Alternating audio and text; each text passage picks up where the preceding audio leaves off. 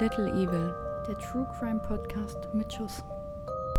Hallo Alina. Hallo Kim. Cheers. Ah, ah. Da meine Trainerin jetzt neuerdings zuhört, wir trinken Wasser. So eine Lüge, ne? Wir trinken nur noch Wasser ab jetzt, damit es in den Sport- und Fitnessplan passt. Das ist eine Lüge, kann ich dir sagen. Hör nicht auf sie, Antje, hör nicht auf sie. Ja, wir saßen lange nicht mehr hier zusammen. Alina Ja. war auch gerade ganz verwirrt von dem Setup und so. Sind wir nicht voll leise so? Nee. Ja, irgendwie höre ich mich noch nicht wieder vernünftig. So wie ich nach Corona, aber auch, ich saß Ja. doch auch die ganze Zeit hier und war so, hörst du mich? Hörst du mich? Ich höre mich nicht. ja, irgendwie ist es. Naja, egal. Ja, Alina hat auf jeden Fall die Erkältung aus der Hölle überstanden. Ja, der Zwei ist gröbste Wochen- zumindest, ja. Zwei Wochen konnten wir nicht aufnehmen. Aber ich hatte ja auch wirklich keine Stimme. Also du hast es ja gehört. Ich habe es auch gepostet, Wieso dass gepostet? dich keiner hören will. Ach so, ja. Ja, ich dachte, du meinst äh, eine Aufnahme von Nein, mir nein, nein, gepostet. nee, nee. Nee, das wollte wirklich keiner hören. Also eigentlich habe ich mich krass versoffen angehört. Ähm, und als hätte ich Durchgefeiert. innerhalb in einer Stunde eine ganze Schachtel Zigaretten geraucht, so ungefähr. Ähm, und das halt über anderthalb Wochen, ja. Ja. So ein bisschen wie wir manchmal nach dem Eishockey klingen. Wow. Die Stimme haben wir im Stadion gelassen am nächsten Tag. ja, aber das hält dann halt nur einen Tag und nicht anderthalb Ja. Wochen, ja. Ja, das stimmt. Aber gut. Ich musste mich heute erstmal wieder einlesen, worum es heute eigentlich geht, weil ich den Fall schon vor so vielen Wochen geschrieben habe. Gefühlt, ja. Alina hat Last Minute dann doch nochmal ihren Fall geändert. Man kennt. Man kennt's, ganz üblich bei ihr. Genau, wir haben heute das Thema Giftmorde. Genau. Eigentlich ja eher äh, ein Frauendelikt. Special. Ja, ja. aber so bei mir war es ein Mann. Ich weiß nicht, wie es bei Ja? dir aussieht. Nee, bei mir nicht. War es eine Frau, ganz Ja, klassisch. ganz klassisch eine Frau. Bei mir war es tatsächlich ein Mann. Ähm, aber wir haben ja auch beide Fälle, die schon sehr, sehr, sehr, sehr lange Ja, zurückliegen. früher konnte man natürlich auch so Substanzen nicht so gut nachweisen wie heute. Ja, ja, ja. Also früher sah es dann halt schneller mal wie ein Unfall aus oder ein natürlicher Tod oder ja, genau. Ja. ähm, auch eine Lungenentzündung oder ein Herzstillstand. Das ist ja heute viel leichter nachzuweisen als zu den Zeiten, in denen wir uns jetzt befinden. Aber ich würde sagen, bevor du in deinen Fall startest, hören wir uns jetzt noch mal ein absurdes Gesetz an. ja, dann dein Einsatz. Jingle!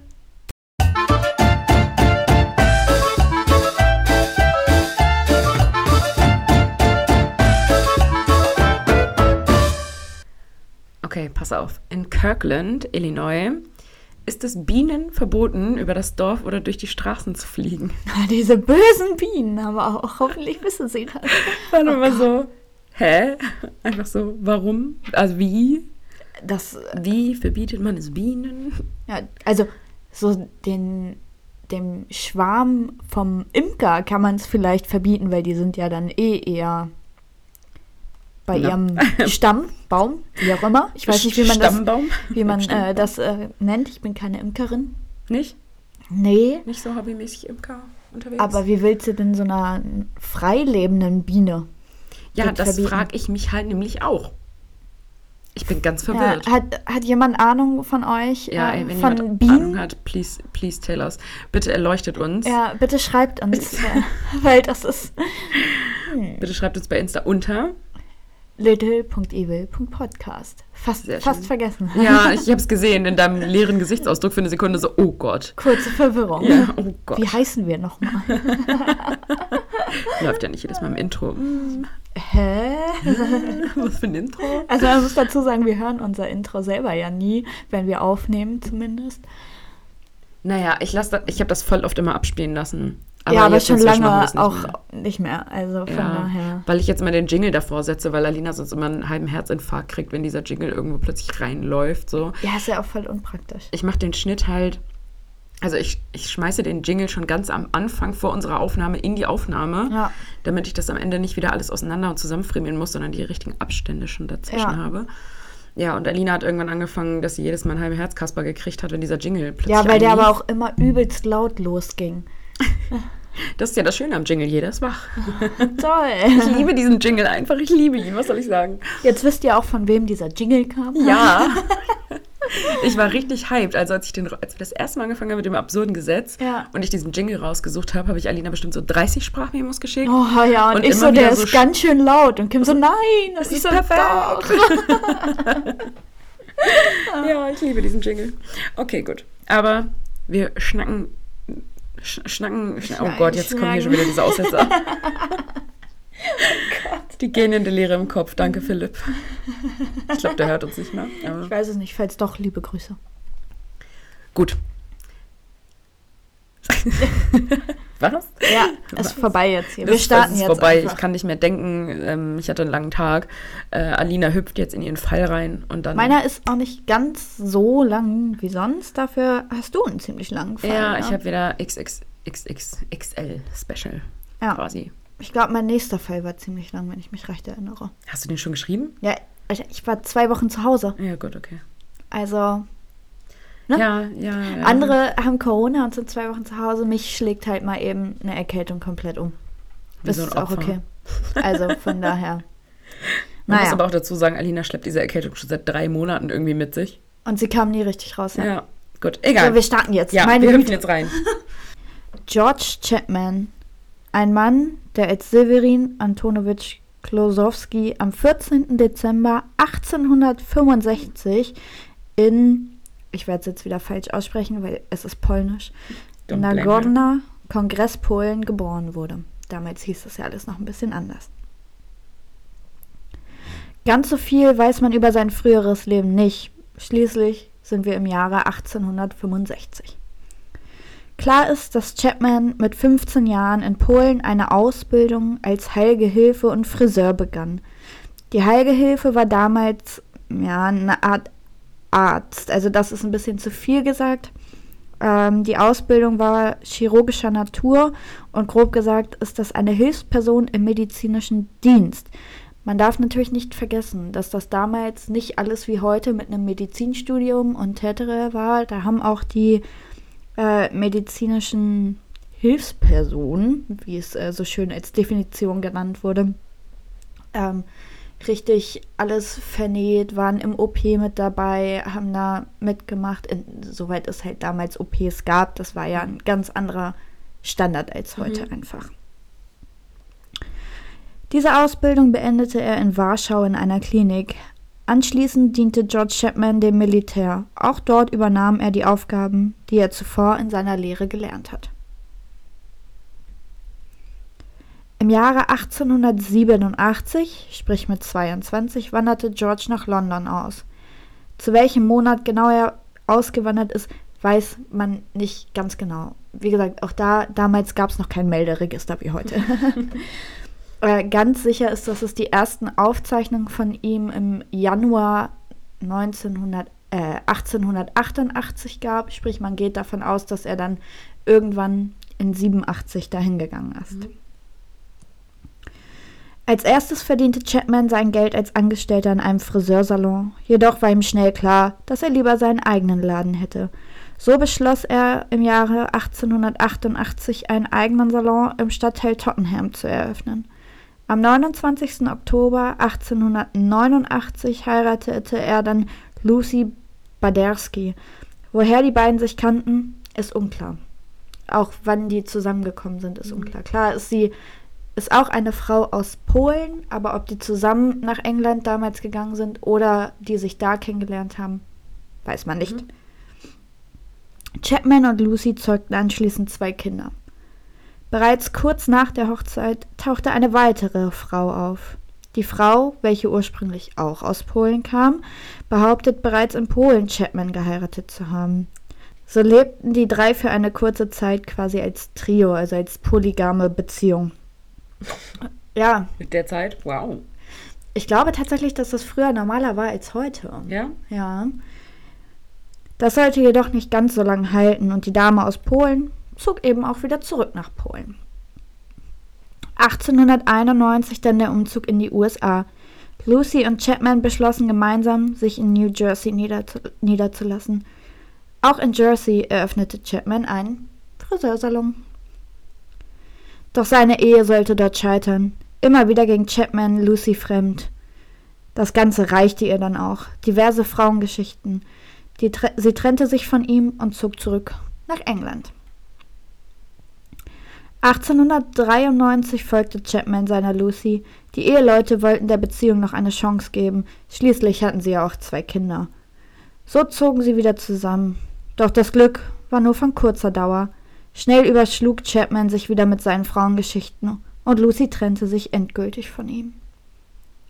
Es folgte eine kurze Beziehung mit einer gewissen Annie Chapman. Und äh, lustig ist, also die waren nicht mal ein Jahr zusammen. Und erst aufgrund ihres Namens nahm er dann den Namen George Chapman an. Mhm. Also Hieß völlig weird, mhm. ja. Ich weiß auch nicht, warum das früher so leicht war, seinen Namen einfach zu ändern, aber gut. ne? 1895 zog Chapman bei der Familie Renton ein. Dort lernte er Mary Isabel kennen. Mary selbst war auch verheiratet, jedoch lebten sie getrennt. Der Mann von ihr hielt es einfach nicht mehr aus, denn Mary hatte ein erhebliches Alkoholproblem. Chapman und Mary wurden ein Paar. Schnell erzählten sie den Leuten, sie seien verheiratet. Dabei war das gar nicht der Fall. Also die haben nie mhm. geheiratet. Die beiden eröffneten gemeinsam ein Friseursalon. Korrekt. Das Geschäft lief zunächst sehr, sehr gut. Der Umsatz sank aber nach einer gewissen Zeit sehr schnell und sehr rapide. Marys Alkoholsucht wurde immer schlimmer und schlimmer und all das, was sie verdienten, ging halt für den Schnaps drauf. Aufgrund dessen musste das Friseurgeschäft geschlossen werden. 1897, also zwei Jahre nachdem die beiden sich kennenlernten, pachtete Chapman dann die Gastwirtschaft Prince of Wales. Marys Gesundheit verschlechterte sich immer weiter. Geprägt von Brechdurchfällen und erheblichen Unterleibsschmerzen erlitt sie einige Qualen. Am 25. Dezember 1897 verstarb Mary schließlich. Der zuständige Arzt vermerkt, vermerkte zunächst Tuberkulose als Todesursache. Das war ja damals, mm. glaube ich, auch mhm. relativ verbreitet. Bei einer späteren Obduktion wurde im Körper von Mary Isabel das Gift Antimun gefunden. Im Jahre 1800 1998 stellt Chapman die junge Frau Elizabeth Bessie Taylor als Dienstmädchen ein. Schnell betitelte er auch Bessie als seine Frau und gab an, sie geheiratet zu haben. Auch hier war das natürlich nicht der Fall. Bessie spielt mit und nannte sich Mrs. Chapman. Kurz nach deren angeblichen Hochzeit wurde auch Bessie krank. Doch die Ärzte fanden keine genaue Ursache für die Symptome. Bessie verstarb am 13. Februar 1901. Stoker, welcher der Arzt war, vermutete als Todesursache Erschöpfung von übermäßigem Durchfall und Brechreiz. Auch hier wurde in einer späteren Obduktion das Gift Antimon nachgewiesen. 1901, also wirklich kurz nach dem Tod von Bethy, stellt Chapman die 20-jährige Maud Marsh ein. Direkt vom Elternhaus zog das junge Fräulein in das Gasthaus ein.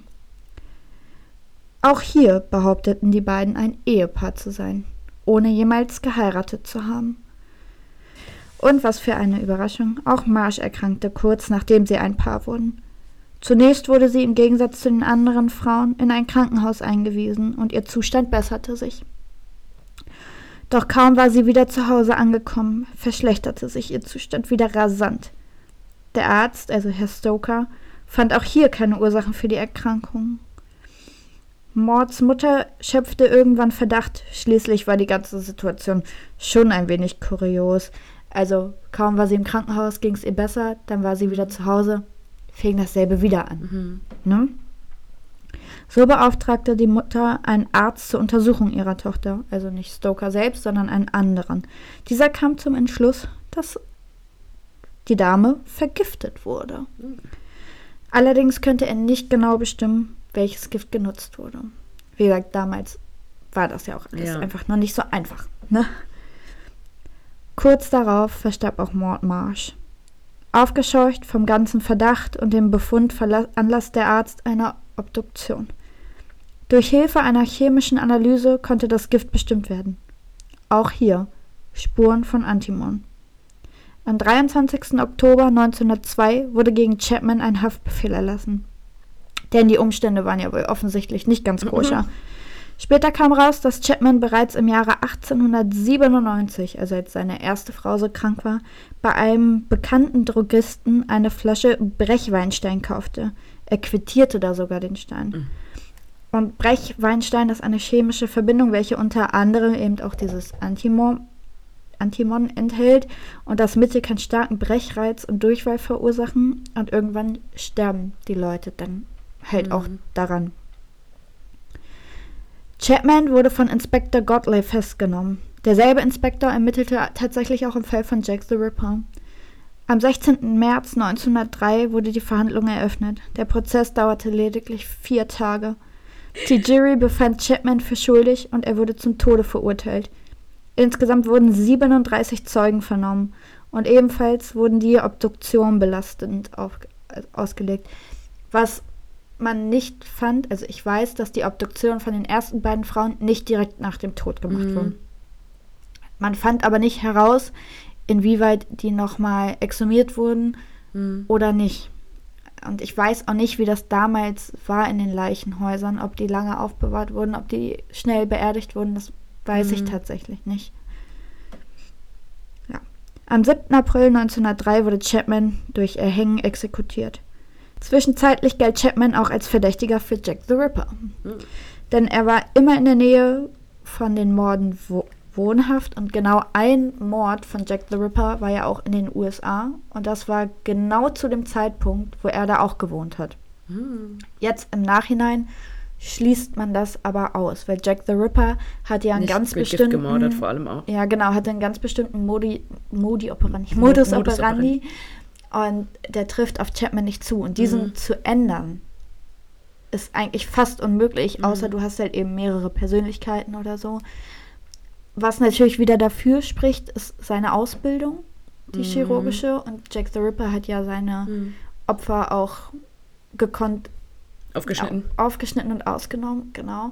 Also genau wissen werden wir es nie, mhm. aber es ist sehr, sehr unwahrscheinlich. Und bis heute weiß man ja nicht, wer Jack the Ripper war. Ja. Was mich total interessiert, ist ja auch, warum hat er immer nur gesagt, dass er die Frauen geheiratet hat und hat sie nicht wirklich geheiratet? Also, was hatte er denn von den Morden? Hat er irgendwie Geld dann irgendwie gekriegt? Oder? Ich weiß es nicht. Ich habe das wirklich gegoogelt und ich habe auch tatsächlich gegoogelt, ähm, inwieweit das früher war, wenn man nicht in Ehe zusammengelebt mhm. hat. Und das war ja schon relativ, relativ verworfen. Aber er hatte ja nichts, um nachzuweisen, dass er verheiratet war. Und ich gehe davon aus, dass die meisten Leute, gerade die in seinem Umfeld, mhm. wussten ja auch, dass er nicht nochmal geheiratet hat. Ja. Und deswegen weiß ich das auch nicht. Und ich habe dazu aber auch nichts so wirklich her, ne? gefunden. Ne? Ja, mhm. und es, es, gibt ja auch über ihn nicht mhm. ganz so viel einfach. Und also, das finde ich aber auch total spannend, dass er immer so, warum hat er es eigentlich getan? So, ja. ja. Und die Frage ist ja auch, ähm, klar, ist es ähm, quasi, äh, hat er in Sühne gelebt, indem er nicht mit denen verheiratet mhm. war, aber so viele Ehefrauen hintereinander ist ja ist auch nicht jetzt besser. ja, voll. Möchte ich dachte auch so, ey, dreimal verheiratet in drei Jahren. Ja. Also, weiß ich nicht. Ja. Keine Ahnung. Ne? Total abgefahren. Also, meine Täterin hatte auf jeden Fall schon immer ein Motiv. Mhm. Ob es ein gutes war, sei dahingestellt. Ja. ja, bei ihm geht man halt tatsächlich von Mordlust aus. Mhm. Wir werden es nie erfahren. Es gab ja damals auch noch nicht so psychologische Berichte mhm. wie heute. Das der wurde ja auch übelst schnell exekutiert. Ne? Das macht man ja auch heutzutage gar nicht mehr so. Genau. Also normalerweise sitzen die ja dann teilweise 10, 12 Jahre noch in der Todeszelle. Ja, wenn man dann überhaupt noch exekutiert und nicht Steuergelder. Ja. Nicht sogar umwandelt. Ne? Ja, ja, genau. Von daher. Naja, dann bist du jetzt dran. Ja, hüpfen wir rein. Mein XXL-Fall. Anna-Marie Hahn stammt ursprünglich aus Deutschland und war dort am 7. Juli 1906 unter dem Namen Anna-Marie Filser im bayerischen Füssen geboren. Anna war das jüngste von insgesamt zwölf Kindern, von denen drei im Kindesalter und zwei als Soldaten im Ersten Weltkrieg gefallen sind. Als Kind hat Anna viel Zeit in Krankenhäusern verbracht. Fünf Monate aufgrund einer Blutvergiftung, nur wenig später eine Operation an der Schilddrüse. Als Jugendliche bricht sie die Schule ab, doch bevor sie einen Abschluss erreichte.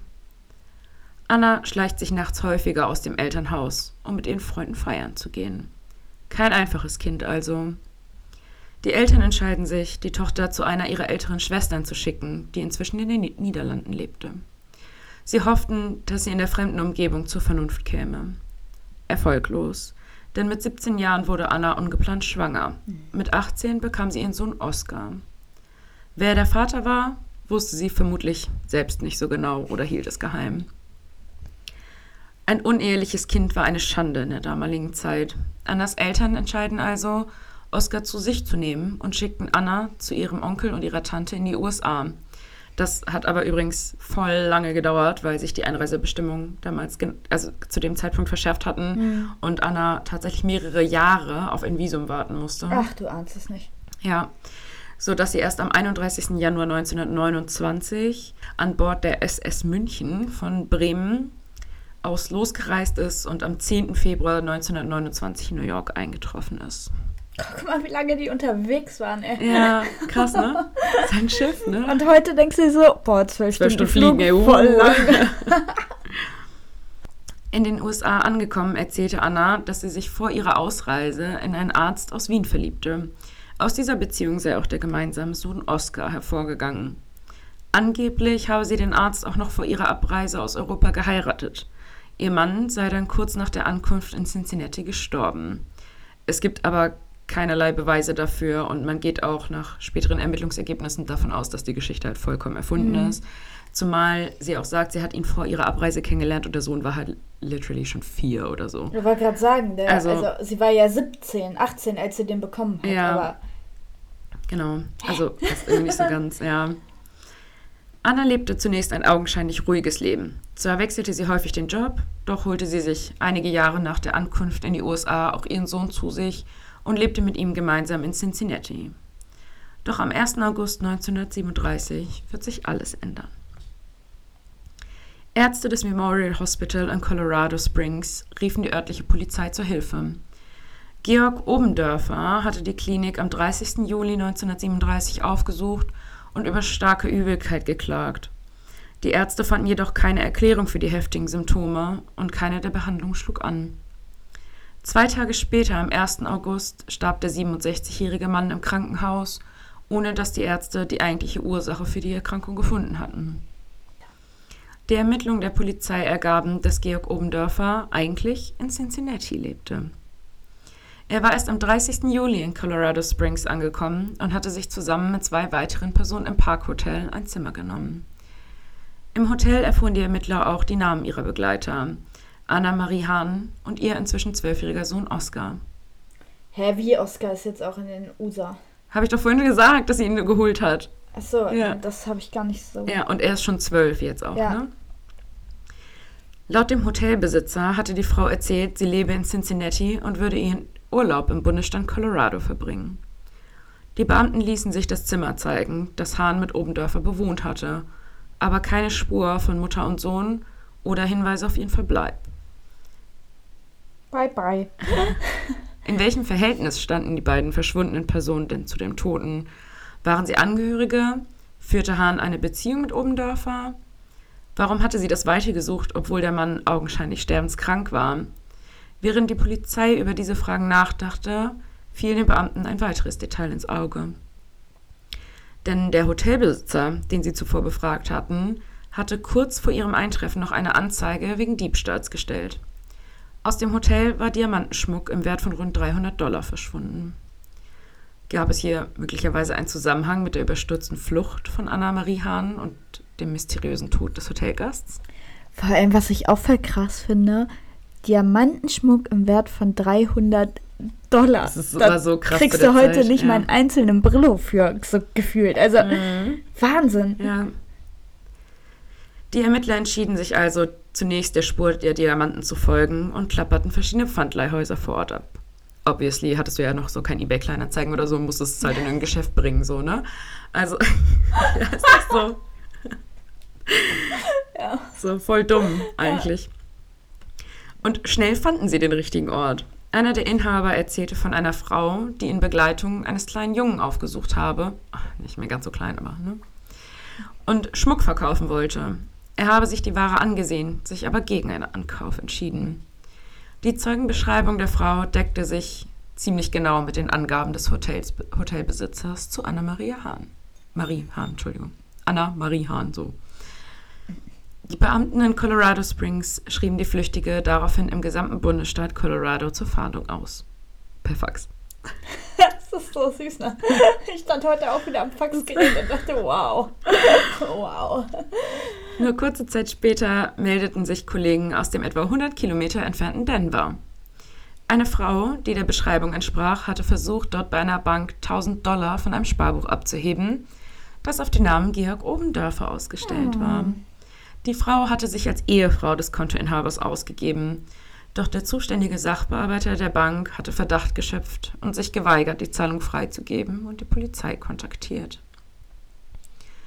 Die Ermittler erwirkten nun bei einem Richter einen Haftbefehl gegen Anna, zunächst nur wegen des Diebstahls von Schmuck im Hotel. Da es auf der Hand lag, dass Anna-Marie Hahn wieder nach Cincinnati zurückkehren könnte, verständigte man auch die dortigen Behörden, also über den Haftbefehl. Hm. Per Fax. Oh, Per Fax. Amazing. Die Polizei von Cincinnati traf Anna in ihrer Wohnung an und verhaftete sie.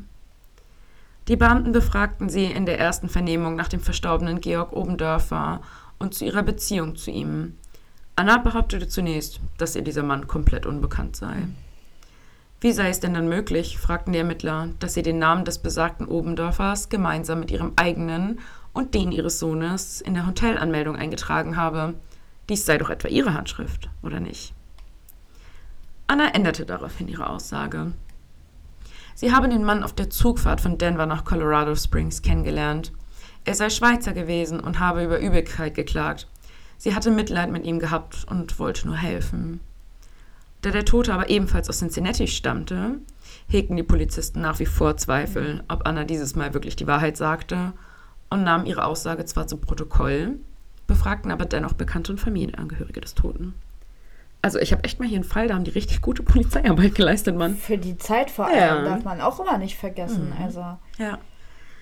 Die Verwandten konnten nicht verstehen, warum er so plötzlich verstorben war. Als sie ihn zuletzt gesehen hatten, erfreute er sich doch noch bester Gesundheit. Gemäß eines Verwandten von Obendörfer hatten Anna und er sich aber auch schon mehrere Wochen getroffen und waren miteinander ausgegangen. So war der Ausflug nach Colorado auch die Idee der neuen Freundin. ach, Sie habe behauptet, sie besäße eine Ranch in Colorado Springs, die sie ihm zeigen wolle. Die Ermittler konfrontierten Anna, die nach wie vor tatverdächtig ist, mit den Aussagen der Verwandten. Nun gab Anna endlich zu, Obendörfer bereits vor der Reise gekannt zu haben. Sie behauptete, ihn erstmals einige Wochen zuvor in einem Schuhladen getroffen zu haben. Aber sie leugnete nach wie vor, mit ihm eine Beziehung zu führen. Sie hätten die Reise auch nicht gemeinsam geplant, sie sei ihm nur ganz zufällig im Zug begegnet. Wie sich bei dieser Gelegenheit herausgestellt habe, sei er mit dem gleichen Reiseziel unterwegs gewesen. was ein Zufall, hör mal. Ist ein Zufall, ja. Laut Anna seien sie auf der Bahnfahrt gut miteinander klargekommen, sodass sie schließlich spontan beschlossen hätten, sich ein Hotelzimmer Colorado Springs zu teilen. Das wäre doch viel billiger gewesen. Doch kurz nach der Ankunft im Hotel sei Obendörfer plötzlich erkrankt und sei ins Krankenhaus gefahren. Sie selbst habe danach keinen Kontakt mehr zu ihm gehabt. Doch Anna hatte schon zweimal gelogen. Warum sollte sie ausgerechnet jetzt mit der vollen Wahrheit herausgerückt sein, wenn sie doch gar nichts getan hatte? Die Beamten bleiben skeptisch und beschließen, die Lebensumstände von Anna-Marie Hahn genauer unter die Lupe zu nehmen, um sich ein besseres Bild machen zu können.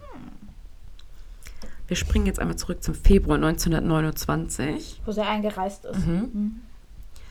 Kurz nach ihrer Ankunft in Ohio erkrankte Anna an Scharlach und hielt sich erneut drei Wochen in einem Krankenhaus auf. Vermutlich kam ihr dort die erste Idee für den Beginn ihrer grauenhaften Taten. Denn kurze Zeit später behauptete Anna, sie sei eine ausgebildete Krankenschwester.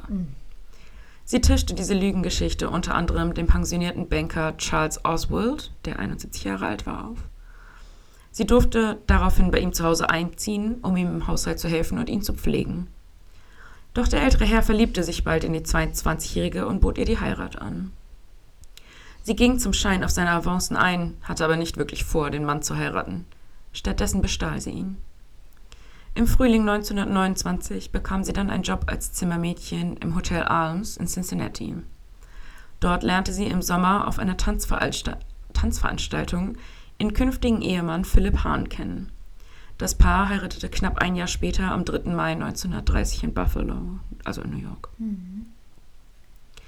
Im Juli des gleichen Jahres überwies Charles Oswald 700 Dollar auf das Konto von Anna-Marie Hahn und händigte ihr 27 Aktien der Union Gas and Electric aus, die sie ein halbes Jahr später verkaufte. Es ist bis heute übrigens nicht klar, ob Oswald ihr das tatsächlich freiwillig als Geschenk gemacht hat oder mhm. ob sie irgendwie ein bisschen nachgeholfen hat. Oswald verstarb am 14.08.1935 und hinterließ seiner einstigen Haushaltshilfe den gesamten Besitz. Allerdings war zu diesem Zeitpunkt kaum noch ein Erbe vorhanden. Vermutlich hatte Anna Hahn bereits alle Wertgegenstände an sich genommen, verzockt oder verkauft. Also sie war auch spielsüchtig und war immer bei so Pferde Rennen, Rennen so. Genau, dabei. Im Herbst 1930 reiste Anna Hahn nach Deutschland, um ihren Sohn wieder zu sich zu nehmen. Am 3. November 1930 kehrte sie an Bord der SS Stuttgart nach New York zurück. Da hast du erst gesagt, dass sie den Sohn geholt hat. Nein, ich habe das vorher schon mal gesagt. Laut der Passagierliste ist Anna Hahn inzwischen mit Philipp Hahn aus Cincinnati verheiratet, der auch als Vater des Kindes angegeben ist. Also das ist der Nachweis dafür, dass sie wirklich geheiratet hatten damals. Mhm. Oscar ist mit an Sicherheit grenzender Wahrscheinlichkeit nicht der leibliche Sohn von Philipp Hahn gewesen, hm. sondern vermutlich bei der Eheschließung legitimiert worden, hm. wie es halt früher hieß. Also der Mann wurde zu ne, dem Vater ernannt, ob, mhm. ja. obviously es nicht der Vater sein kann. Es sei denn, sie war vorher schon mal in den USA, man wusste es nicht, ist schwanger geworden, aber unwahrscheinlich. Unwahrscheinlich, ja. machen wir uns nichts vor, ja. Anna Hans Onkel in Cincinnati verstarb und hinterließ ihr ein Haus in der 2970 Coleraine Avenue. Erst im Februar 1931 hatte er ein neues Testament aufgesetzt, in dem er den gesamten Besitz seiner geliebten Nichte Anna Filserhahn vermachte, obwohl er selber leibliche Kinder hatte. Hm. Philipp Hahn arbeitete damals als Telegraphist, war seines Jobes jedoch inzwischen überdrüssig. Das Ehepaar schmiss seine Ersparnisse zusammen und eröffnete 1932 zwei Feinkostgeschäfte. Beide Partner leiteten jeweils eines der Ladenlokale. Nach außen hin führten die beiden eine solide Ehe. Doch in Wahrheit kriselte es zwischen den beiden schon seit längerer Zeit. Anna war mit ihrer Aufgabe und der damit verbundenen Arbeit unzufrieden. Zudem liefen die Geschäfte schlecht. Es musste doch einfachere Möglichkeiten geben, Geld zu verdienen. Brandstiftung war aus ihrer Sicht eine probate Lösung, der Arbeit zu entkommen. Das erste Feuer legte sie in einer der beiden Geschäftsfilialen in der 3007 Coleraine Avenue. Und obwohl der Brand kaum Schaden anrichtete, erhielt Anna Hahn immerhin 300 Dollar von der Versicherung. Die weiteren Feuer brachen im Wohnhaus der Familie aus. Das erste am 2.6.1935, das zweite am 20.05.1936. Für beide Brände zusammen bekam Anna Hahn eine Entschädigung von rund 2000 Dollar. Doch das war ihr längst nicht genug.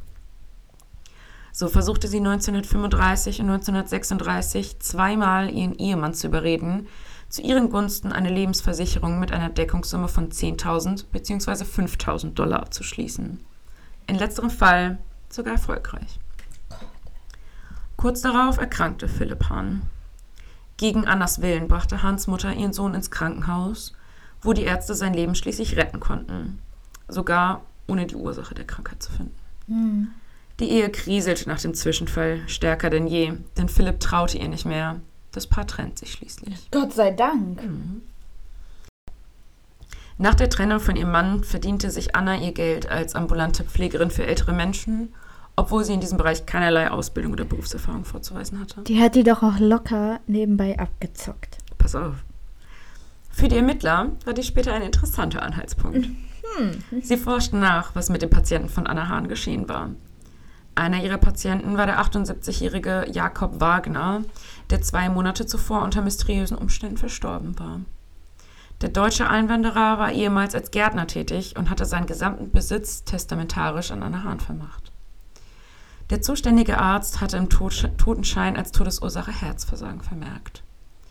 Die Ermittler hörten sich in der Nachbarschaft von Jakob Wagner um. Die Nachbarin erzählten, Anna-Marie Hahn sei eines Tages aufgetaucht und habe dem älteren Mann einzureden versucht, sie sei eine lange verschollen geglaubte Nichte von ihm. Ach. Der Mann kaufte ihr die Geschichte zwar nicht ab, ließ sich aber dennoch von ihr um den Finger wickeln. Er nahm ihre Hilfe an, als sie sagte, sie wolle sich um die täglich anfallenden Aufgaben im Haushalt kümmern. Die Nachbarn teilten außerdem mit, dass sich Anna noch mehrere Stunden in der Wohnung Wagners aufgehalten habe, nachdem dieser bereits verstorben sei. Die Beamten lernen darüber hinaus Olive Luella Köhler kennen. Die ältere Frau lebt im gleichen Gebäude wie Jakob Wagner. Sie erzählte, Anna habe sich auch mit ihr angefreundet und ihr zweimal Eistüten gebracht. Doch nach dem Verzehr der zweiten Eiswaffel sei ihr plötzlich speiübel geworden. Man habe sie sogar ins Krankenhaus bringen müssen. Während ihres Aufenthalts in der Klinik sei jemand in ihre Wohnung eingedrungen und habe eine Tasche gestohlen, in der sie Bargeld und Schmuck aufbewahrte. Jawohl. Hm. Die Schilderung dieses Vorfalls erregte erneut den Verdacht in den Beamten. Die Polizei beantragte daraufhin eine Exhumierung der Leiche von Jakob Wagner. Möglicherweise fanden sich ja Hinweise, dass es sich nicht um einen natürlichen Tod handelte, sondern jemand mit Gift nachgeholfen habe, wie zum Beispiel seine selbsternannte Betreuerin Anna Hahn. Die Presse bekam Wind von den Ermittlungen. Es erschienen mehrere Zeitungsartikel über Anna Hahn, in denen es hieß, sie habe vermutlich mehrere ältere Patienten vergiftet. Diese frühen Artikel beinhalten zwar noch viele, viele Informationen und unbestätigte Gerüchte, aber sie hatten immerhin zur Folge, dass sich bei der Polizei weitere Zeugen meldeten, die vielversprechende Hinweise gaben. Unter anderem wandte sich der 62-jährige George Heiss an die Ermittler. Der Mann sagte aus, dass er Anna Hahn ein Jahr zuvor kennengelernt habe. Zu Beginn hätten sie sich gut verstanden und einige Zeit miteinander verbracht. Doch dann sei ihm schlecht geworden, als er ein Glas Bier getrunken habe, das ihm Anna eingeschüttet habe. Von da an sei er ihr gegenüber misstrauisch gewesen. Aber erst durch die Zeitungslektüre habe er seinen Verdacht bestätigt gesehen. Die Polizei erfährt in diesem Zuge von einem weiteren Toten, mit dem Anna Hahn unmittelbar vor seinem Ableben in Kontakt stand. Nur zwei Wochen vor Annas Reise nach Colorado verstarb der 67-jährige George Xellmann in seiner Wohnung in 1717 Elm Street. Elm Street. Ich wollte gerade sagen. Ja. Richtig cool. Coole Anschrift. Zeugen hatten beobachtet, wie Anna Hahn ihn besucht hatte. Kurz darauf war ihm schlecht gewesen. Wenig später war er tot. Die Beamten erwirkten auch in seinem Fall, dass der Sarg geöffnet und die Leiche obduziert wurde. Der Pathologe entdeckte im Körper des Toten tatsächlich Spuren eines Gifts. Sein erster Verdacht lautete Arsen. Doch bei genaueren Tests stellte sich heraus, dass es sich bei der Substanz um Crotonöl handelte. Diese Arznei war speziell in der zweiten Hälfte des 19. Jahrhunderts äußerst populär und war in vielen Haushalten gebräuchlich gewesen, weil man sich mit dem Öl, also man hat sich das Öl auf die Haut gerieben, mhm. äh, um Schmerzen von Rheuma oder Gicht oder Entzündung mhm. zu lindern. Bei innerer Anwendung diente die Medizin auch als Abführmittel. Mhm. Obviously, wenn ihnen schlecht wurde. Ja. Aus der heutigen Sicht gilt Crotonöl aber übrigens mindestens als bedenklich, da es mit einem erhöhten Risiko der Tumorbildung einhergeht. Du, hilft gegen Rheuma, dafür also, Tumor, Das war auch damals schon bekannt, ähm, sodass man das Mittel auch damals eigentlich nur gering dosieren sollte. Mhm.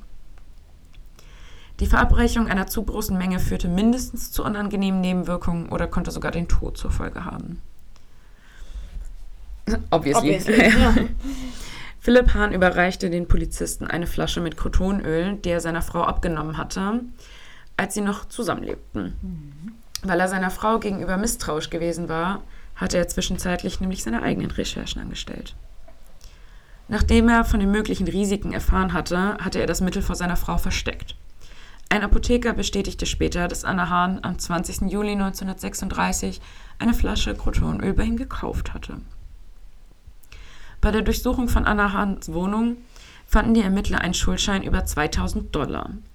Den Kredit hatte ihr der 72-jährige Albert Palmer gewährt. Doch als die Beamten den Mann befragen wollten, erfuhren sie, dass er bereits am 26. März verstorben war. Oh, wonder. Nachdem er zuvor längere Zeit krank gewesen ist. Die Angehörigen sagten zudem aus, dass Anna Hahn ihn vor seinem Tod gepflegt habe. Außerdem fehlten mindestens 4000 Dollar in Bar aus seinem Besitz. Gleichzeitig erhielten die Ermittler die Ergebnisse aus der Obduktion von Jakob Wagner. Auch sein Leichnam wies eine hohe Giftkonzentration auf. In seinem Fall es, handelte es sich allerdings nicht um Crotonöl, sondern tatsächlich um Arsen. Und das gleiche Gift fand man später auch bei George Obendörfer, als man seine Leiche mhm. obduzierte. Damit hatte die Polizei erstmal genug Anhaltspunkte und klagte Anna Hahn zunächst wegen Mordes an Jakob Wagner an. Der Prozess begann am 11. Oktober 1937. Die Anklage nannte das Mordmotiv Habgier. Anna Hahn habe es auf das Geld und den übrigen Besitz des Opfers abgesehen. Die Staatsanwälte riefen eine Vielzahl an Zeugen auf. Laut einem Sachverständigen befanden sich genug Arsen im Leichnam, um vier Männer zu töten. Also halt heftig überdosiert auch. Mhm. Leichter Overkill. Mhm. Ein Handschriftenexperte erklärte, dass die Unterschrift auf dem Testament von Jakob Wagner übrigens gefälscht sei. Oh, Wanda. Zudem entsprach die Signatur gemäß dem Graphologen der Handschrift von Anna Hahn.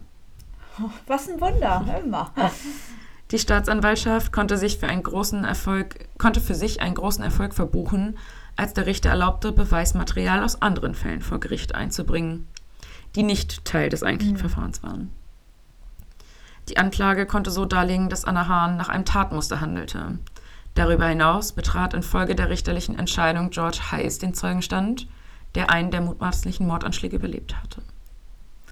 Am 29. Oktober 1937 schloss die Anklage ihre Beweisaufnahme ab. Die Verteidigung hatte ihrerseits kaum Zeugen oder Beweismittel zu präsentieren. So rief sie Anna Hahn selbst in den Zeugenstand, damit sie sich gegen die Vorwürfe verteidigen könnte. Das ist übrigens manchmal gar keine gute Idee. Ja, aber sie schlug sich tatsächlich im Kreuzfeuer okay. unerwartet wacker.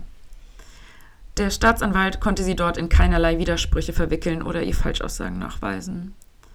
In seinem Plädoyer verwendete der Staatsanwalt Dudley Outcalt die scheinbare Gelassenheit der Angeklagten vor Gericht aber trotzdem gegen sie. Sie ist kaltblütig wie keine andere Frau auf der Welt, denn niemand könnte hier vier Wochen der Verhandlung beiwohnen und angesichts des erschütternden Beweismaterials keinerlei Gefühle zeigen. Sie ist herzlos, weil niemand mit einem Herzen so mit diesen Männern hätte umgehen können. Wir haben hier die kälteste, herzloseste Person gesehen, die uns je in unserem Leben begegnet ist. Aua. Das ist eine Ansage. Aua, ja. Die Geschworenen benötigten lediglich zwei Stunden für ihre Beratungen. Sie erklärten die Angeklagte des Mordes an Jakob Wagner schuldig und verurteilten die erste Frau im Bundesstaat Ohio zum Tode. Nein, mit Recht wäre falsch gesagt, aber ähm, mhm. für damalige Zeiten verständlich. So. Die Hinrichtung erfolgte am 7. Dezember 1938 um 20 Uhr. An diesem Tag schrieb Anna-Marie Hahn vier Briefe, die sie ihren Anwälten aushändigte. In diesen Briefen gestand sie alle Morde, denen sie beschuldigt worden war. Pünktlich um 20 Uhr begann die Hinrichtung. Um 20.13 Uhr erklärte der Gefängnisarzt Anna-Marie Hahn offiziell für tot. Ja. Anna Hahns Sohn Oskar war übrigens immer noch zwölf Jahre alt, als seine Mutter auf dem elektrischen Stuhl starb. Die Behörden gaben ihn zu einer Pflegefamilie in der Mittleren Westen. Mein Fall war ein bisschen complicated, aber ich hoffe, man hat es trotzdem irgendwie verstanden. Also ich äh, habe es auf jeden Fall verstanden. Sehr gut. Danke. Äh, du hast ja irgendwie echt so ein ja, Fell aus dem Lehrbuch, was äh, mhm. Giftmorde von ja. Frauen angeht. Irgendwie. Aber ich finde es auch immer wieder erschreckend. Und gerade so alte Leute vorher auszunehmen, finde ja. ich auch immer so richtig schlimm. Ja, die waren ja überwiegend zwischen 60 und 70, ja. Sind schon ja. ältere Herrschaften. Also, ne, vielleicht schon pflegebedürftig, zumal mhm. da, nochmal, zur damaligen Zeit war das war die ja Lebenserwartung auch nicht, auch nicht so hoch. Genau. Ja. Ich würde sagen, das war nicht wie heute, dass dann manche Leute dann mit 70, 75 noch Athleten sind, übertrieben gesagt. Mhm. Ne? Finde ich schon fragwürdig. Mhm. Also.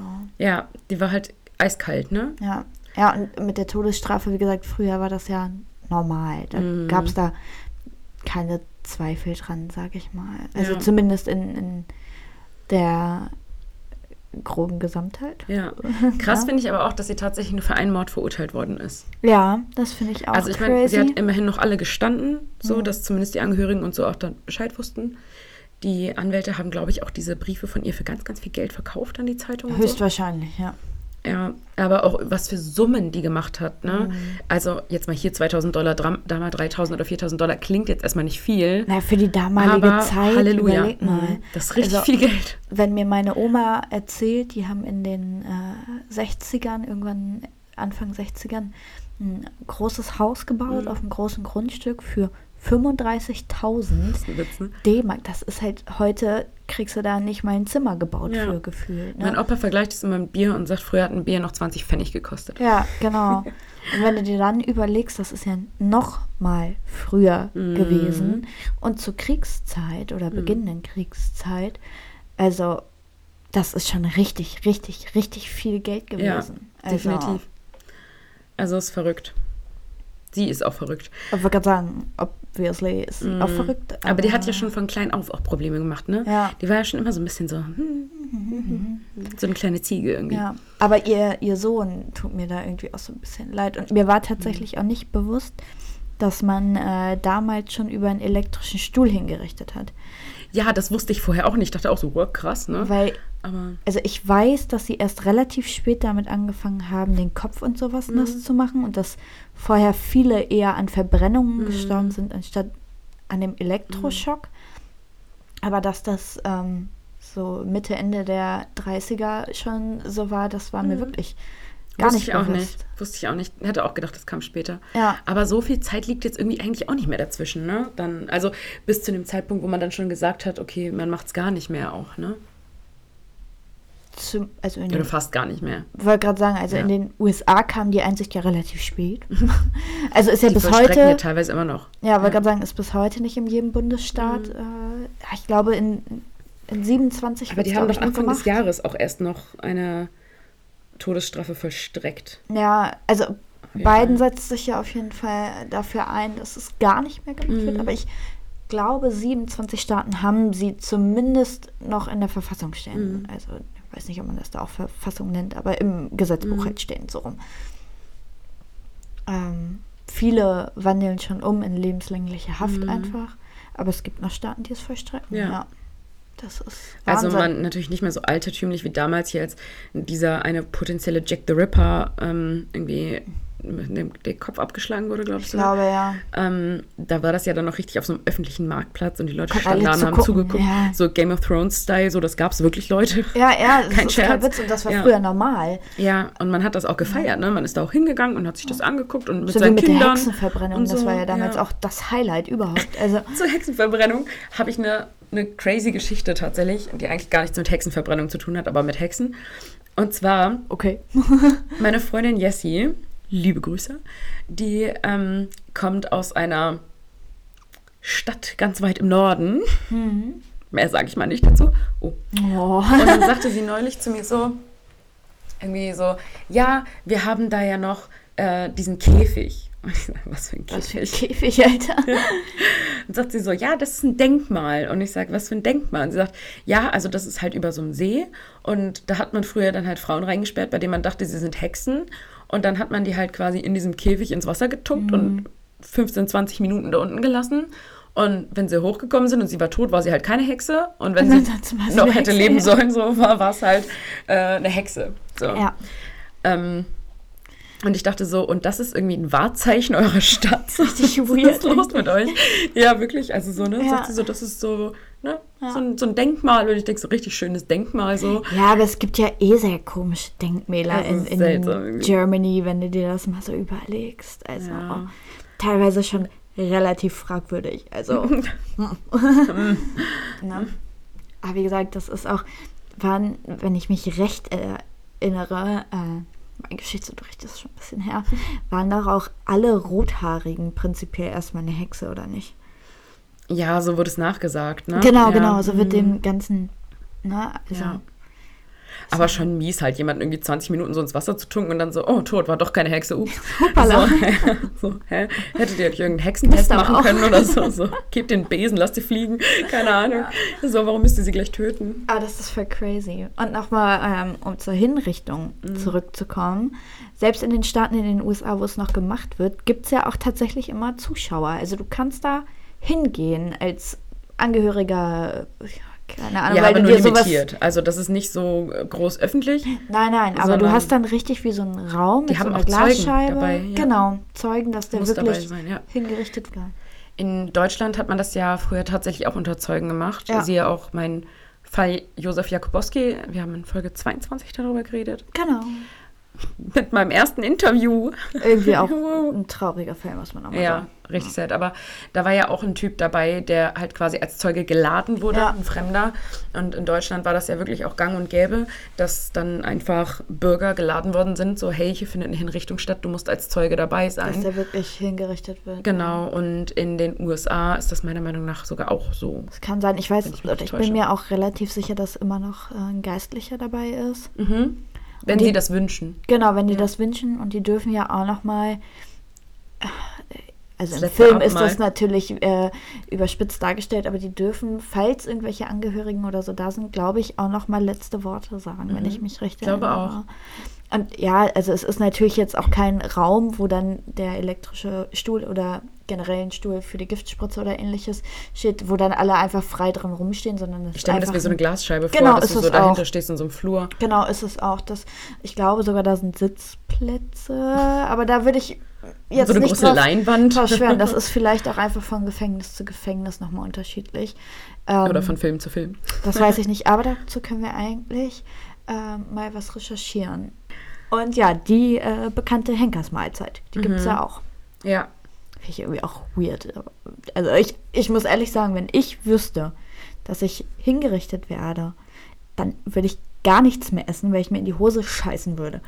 Ja, andererseits kommt es halt wahrscheinlich aber dann auch so ein bisschen drauf an, wie lange du schon im Gefängnis saßt Mhm. und ob du dann nicht vielleicht zehn Jahre voll das Kackessen gekriegt hast und dann halt denkst so, boah, ich hätte jetzt schon noch mal Bock auf so ein richtiges Rumpsteak. Ja, aber ich kann zum Beispiel von einem, Bratkartoffeln Ja. oder so. ich kann vor einem Vorstellungsgespräch schon gefühlt nichts essen, weil ich so aufgeregt bin. Wie so, also Aber wenn du halt zehn Jahre in so einer Todeszelle sitzt, vollkommen isoliert und alleine, ich glaube dann, was heißt, freust du dich darauf, aber dann, weißt du, du findest dich ja jeden Tag irgendwie wieder mit diesen Gedanken ab. So. Und das glaube ich nämlich nicht. Nee? Ich glaube, also ihr könnt uns ja gerne schreiben, was ihr davon äh, haltet und was ihr denkt, aber ich glaube, mit dem Tod findest du dich nämlich nicht ab. Ich glaube, du findest dich damit ab, wenn du sagst, ja, okay, jetzt sitze ich halt hier zwei, drei, vier, zehn Jahre, wie auch immer. Ich glaube, damit findest du dich ab, aber nicht zu wissen, wird es doch noch umgewandelt, wird es wirklich verstreckt, wird es auch wirklich an dem Tag verstreckt, weil oft ist es ja so, dass das dann Verschoben, noch verschoben, verschoben, wird verschoben. und verschoben Mhm. wird.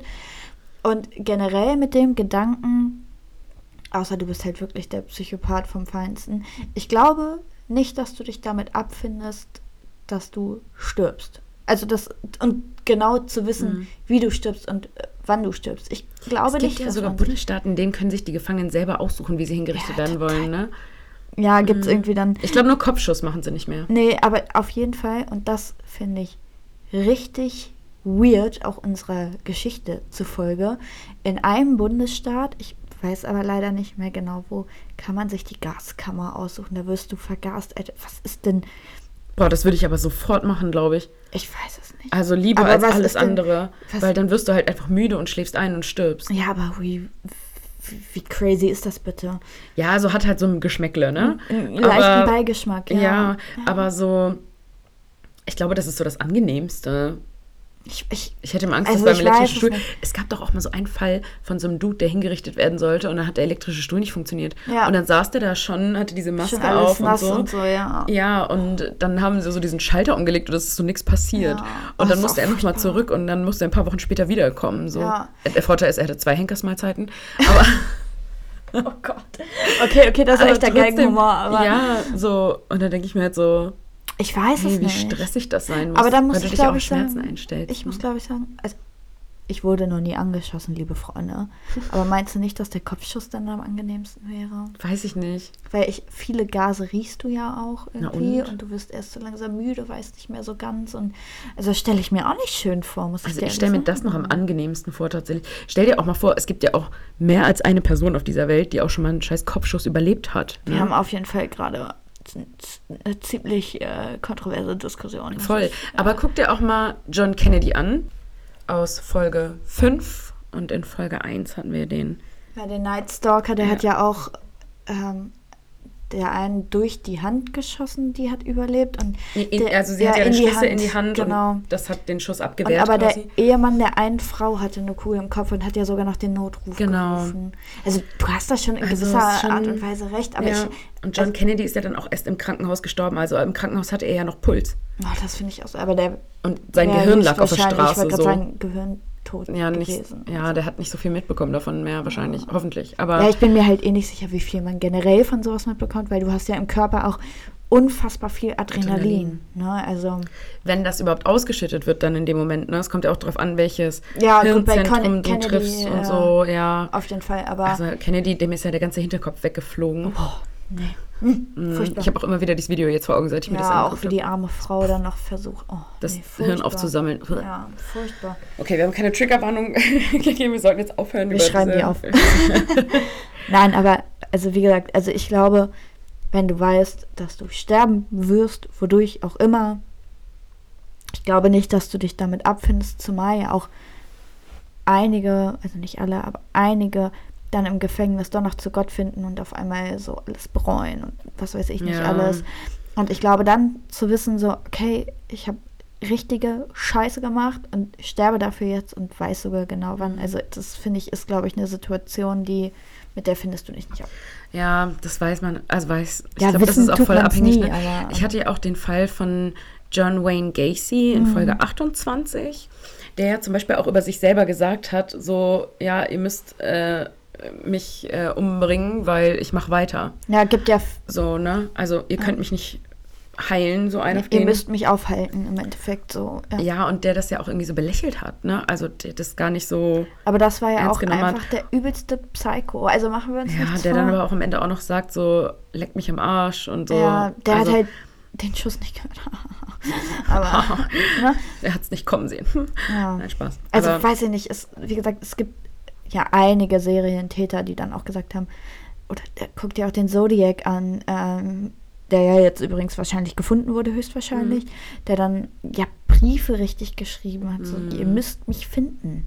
Ne? Und gut, für ihn war es wahrscheinlich auch noch ein Spiel dazu, Ja, muss man auch Safe, sagen. ja. Ne?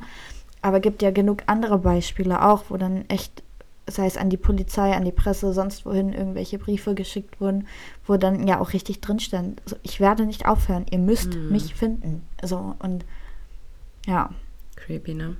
ja, also weiß ich nicht. Naja, gut. Gibt schon Dann- gruselige Sachen.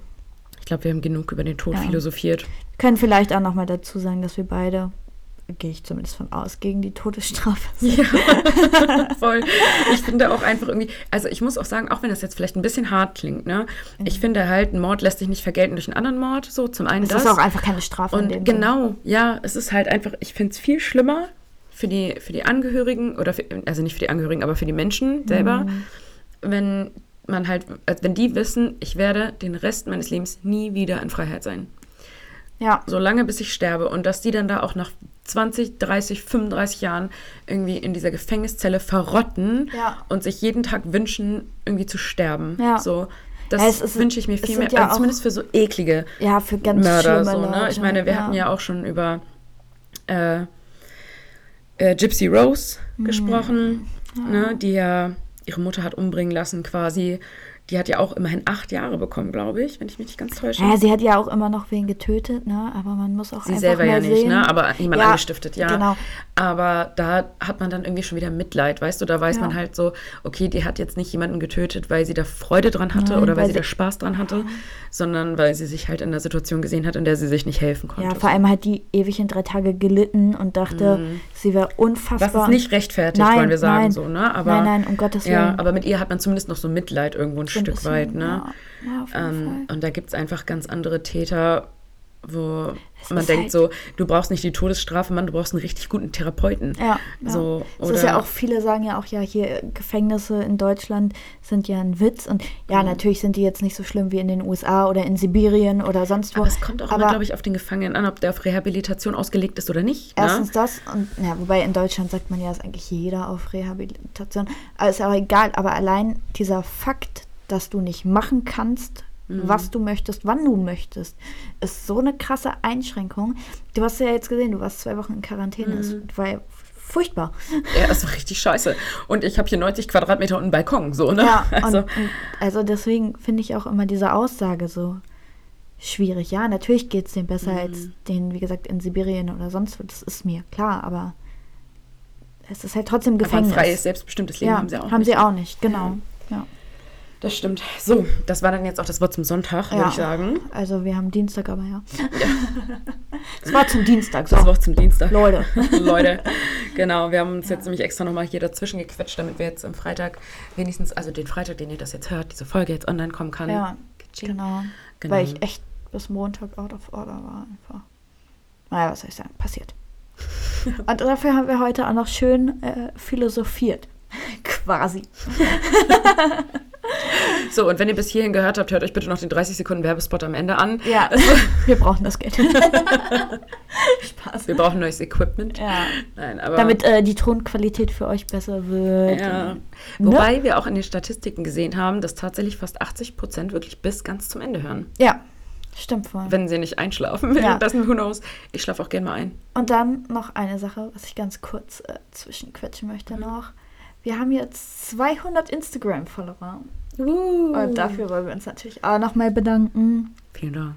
Wir haben Ja. auch zwei neue nette Bewertungen bei Apple Podcasts. Auch dafür vielen Dank. Ja, genau. Der Wir letzte war euch. richtig süß. Wir Ich kann sein- ja, der war wirklich süß. Ich kann seinen Namen gar nicht aussprechen, weil das Brauchen irgendwie wir eine wirre Kombi an Buchstaben ist. Aber eher. der war echt lieb. äh, XXWK FJFBD. Und so weiter und so fort. Vielen Dank, das war ein wirklich Ja. netter Kommentar. Grüße an dich Genau. an der Stelle. Wir freuen uns. Wir freuen uns. ja, wir freuen uns immer wie kleine Kinder. Das wirklich, kann man wir gar schicken uns auch. Screenshots immer und immer so, guck mal, wir haben eine neue Bewertung. Also ist ja wirklich, genau, wir lesen alles, auch wenn ihr bei uns irgendwie kommentiert oder uns Ja. eine äh, Nachricht schickt bei Instagram. Wir lesen immer alles, alle beide. Ja. Wir sind da voll Feuer in Flamme, haben voll Bock auch auf einen Austausch mit euch. Ja, Also- und wie gesagt, wir freuen uns immer wie äh, kleine Kinder, muss man auch mal ehrlich ja, sagen. voll, Ja, voll, ja. Deswegen. Und ja, wir sind auch ganz stolz, dass wir jetzt endlich ein bisschen Werbung schalten können. Ja, Äh, sollte ja nicht zu aufdringlich sein. Es läuft, glaube ich, ein 30-Sekunden-Clip ganz am Anfang der Folge und einer ganz am Ende der Folge. ja, wenn Geld endlich keine Rolex mehr Ja, wenn wir endlich reich sind. Aber das können wir so in die Outtakes nehmen. Zumindest das mit dem wenn Geld keine Ja. Rolex mehr Ja, Genau. Also wir Genau. werden damit jetzt noch lange nicht reich. Ähm, wir refinanzieren unser Hobby damit auch immer noch nicht. nein. Ich sage ja immer, schön wär's, äh, aber meine Ja. Güte. Wir Wobei, wissen, ich glaube, monatlich, auf den Monat gerechnet refinanzieren wir uns, Auf schon Fall, damit. ja. Also so zumindest, dass wir keine laufenden... Der Ein Hund Motto. quietscht. Ja. Nein, Ähm, dass wir keine laufenden monatlichen Kosten haben mehr. aber auch das ist äh, nur durch euch möglich, Ja. weil wenn die sehen, dass uns keiner hört, dann schalten wir auch keine Werbung. Also schalten die keine Werbung, bucht uns keiner. Also von daher ein dickes Dank. Danke an euch Ja. und hört immer schön weiter. Schön die letzten 30 Sekunden hören noch, ne? Gut. Ja, ja, wir verabschieden uns jetzt. Wir hören uns nächste Woche Freitag wieder. Wir sehen uns am Freitag wieder. Am Samstag sehen wir uns wieder. Statt- sagen, Freitag sehen wir uns nicht. Samstag, ja. Samstag. Und dann gibt es nochmal zwei spannende Fälle. Ja, da gibt es wieder was auf die Ohren. Wie die Willst du das Thema Kids schon sagen. anteasern? Nein, machen wir nicht, ne? Nein, wir teasern das Thema nicht an. Okay, gut. Dann, verabschieden wir uns. Bis, bis dann. dann. Tschüss.